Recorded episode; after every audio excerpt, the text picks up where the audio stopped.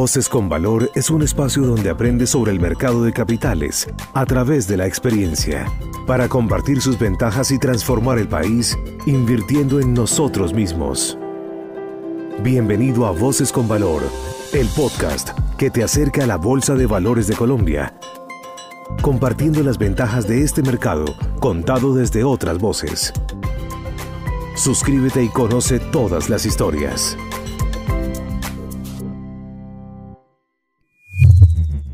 Estamos de vuelta y aquí tenemos a Luis Fernando Correa.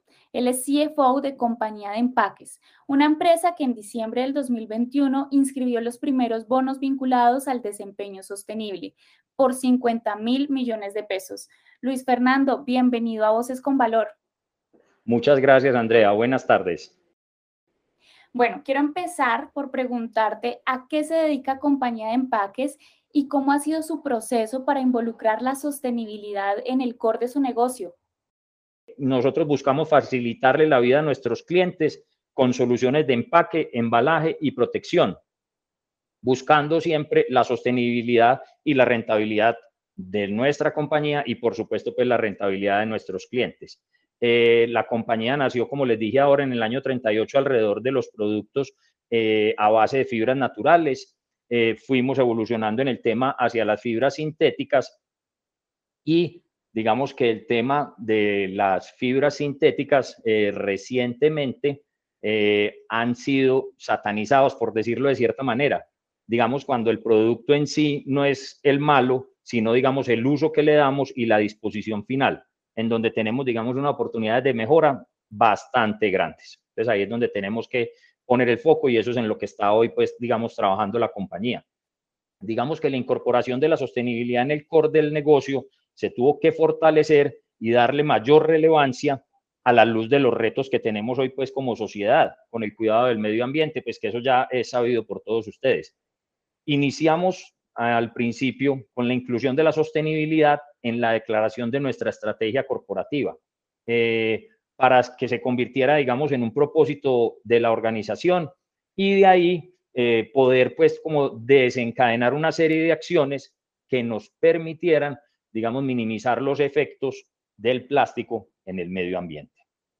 Digamos que hemos avanzado eh, declarando nuestros compromisos en cuanto al uso eficiente de la energía en nuestros procesos productivos digamos, a pesar de que vamos a seguir creciendo nuestra capacidad instalada y que la compañía quiere continuar expandiendo su negocio, eh, queremos incorporar materiales provenientes de fibras recicladas post-consumo y post-industriales.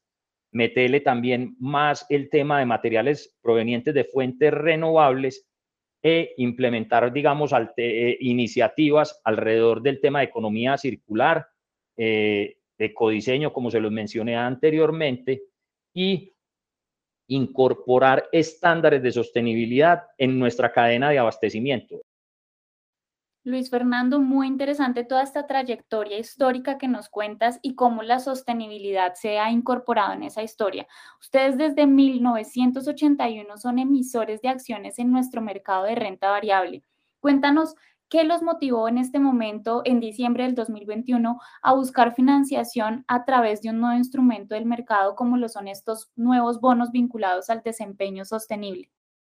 Digamos que como grupo o como compañía, pues hacemos parte de la sociedad, eso lo tenemos muy claro y entendemos que tenemos que generar valor, pero no solamente valor económico.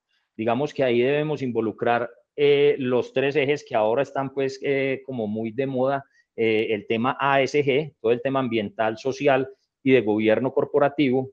Y digamos que estos tres ejes tienen que estar equilibrados, ¿no es cierto? Eh, solo así podemos garantizar la permanencia pues, de la compañía en el largo plazo.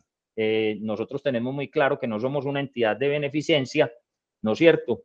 Pero si queremos trascender en el, si queremos trascender en el tiempo, nosotros debemos armonizar el valor colectivo, es decir, el de nosotros y el de la sociedad sobre la cual tenemos influencia.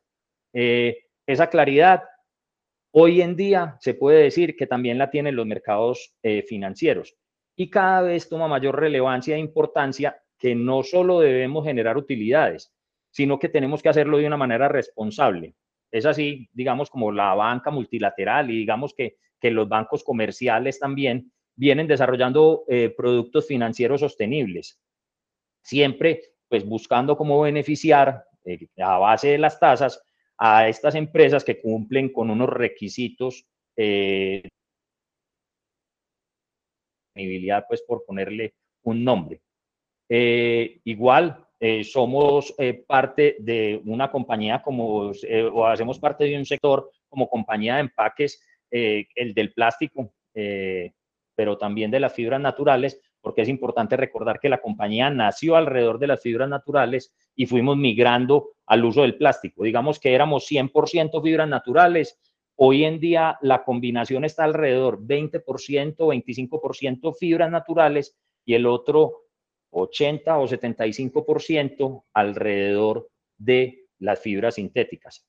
Eh, en ese orden de ideas, digamos que el cambio climático es tal vez uno de los retos más importantes que tiene que afrontar el mundo eh, o la sociedad hoy en día y estas alternativas de eh, trabajo en sostenibilidad nos dan la posibilidad de contribuir decididamente a mitigar los impactos en el medio ambiente. Vuelvo y repito, en una industria como la nuestra, que, es bastante satanizada, como se los dije.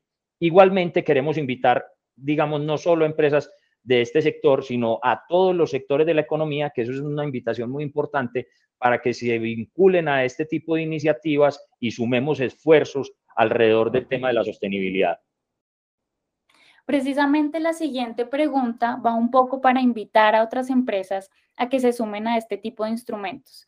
Queremos saber qué hay detrás de todo este proceso. Por eso, desde tu experiencia, ¿cómo fue el proceso para acceder a este novedoso método de financiación que ahora se puede inscribir en la Bolsa de Valores? Buscamos a la Bolsa de Valores de Colombia eh, en el año 2019 buscando alternativas de financiación. Y desde ahí, digamos que con el acompañamiento de la bolsa empezamos a darnos cuenta que existían una serie de alternativas de financiación y de productos diseñados para empresas que se comprometían, digamos, con todo el tema ASG, pues, o ambiental, social y de gobierno corporativo. Eh, la bolsa nos abrió las puertas eh, y nos puso, digamos, en contacto con el Banco Interamericano de Desarrollo, el BitInvest, y, y digamos que nos mostró las opciones de financiación que existían en el mercado y cómo podíamos acceder a ellas digamos que siempre buscando el número de empresas, digamos, la bolsa siempre tenía, digamos, como en su discurso, nosotros queremos que haya más usuarios eh, o más empresas vinculadas al mercado eh, de capitales eh, para que pues, este mercado se dinamice. Y, y, digamos que así fue como entramos en este tema de la sostenibilidad, o sea, primero entrar al mercado de capitales y segundo de hacerlo a través de un bono vinculado a la sostenibilidad.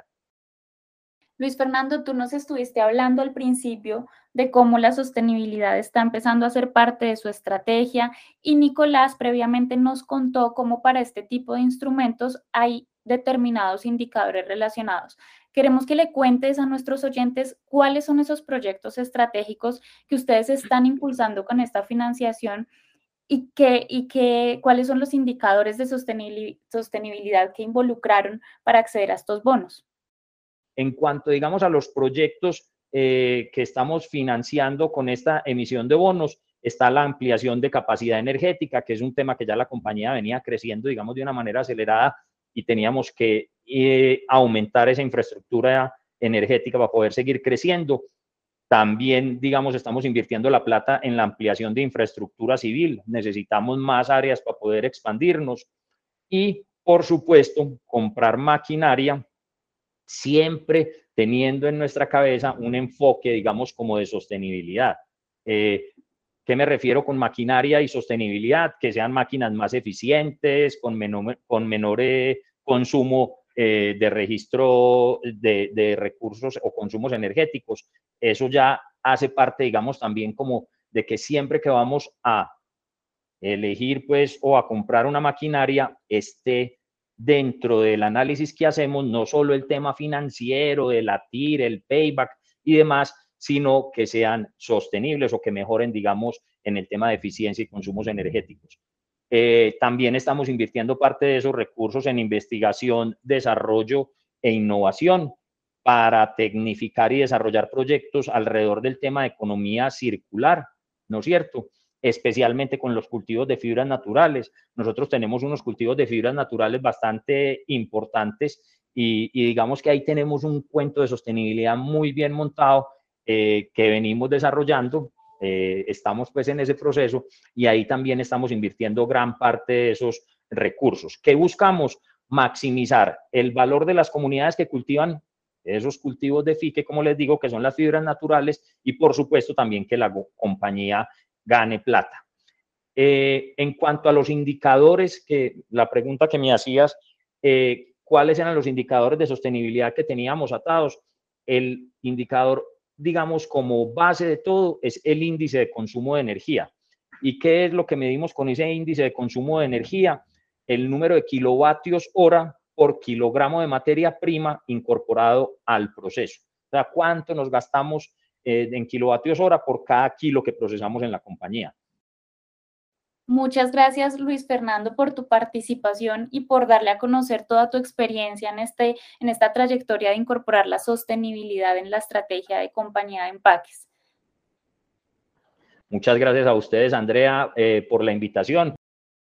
Hemos llegado al final de este episodio de nuestro podcast Voces con Valor. Hoy conocimos la experiencia de compañía de empaques y seguiremos invitando a más voces para conocer de primera mano las novedades del mercado. Recuerden seguirnos en nuestras redes sociales de la Bolsa de Valores de Colombia para estar al día con todos nuestros eventos y novedades.